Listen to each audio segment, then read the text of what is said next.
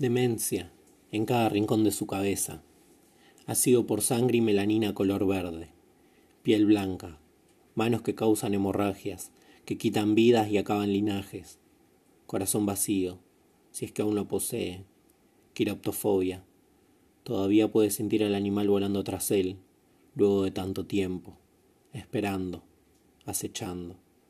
Adicto al dolor, al terror de los vivos, con flores tóxicas, un revólver y centenares de cuchillos, maniático, esquizofrénico y con algún tipo de trastorno de personalidad social, sonrisa de Glasgow, o solo un tipo de problema facial, característica, lo identifica, al igual que el comodín que esconde bajo su manga, esperando el siguiente truco, aguardando ser mostrado.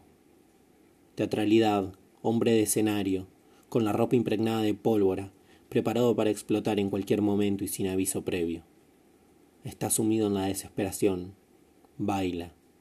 Baila al compás del arlequín, junto a las hienas que intimidan, sonriendo, ríen a carcajadas siguiendo a sus dueños, sembrando el pánico, cosechando víctimas sin piedad por niños, ancianos o adultos. No les importa, jamás lo hizo, a él no le importa. Lo disfruta, se burla y regocija ante tan terrible masacre, su mayor obra de arte.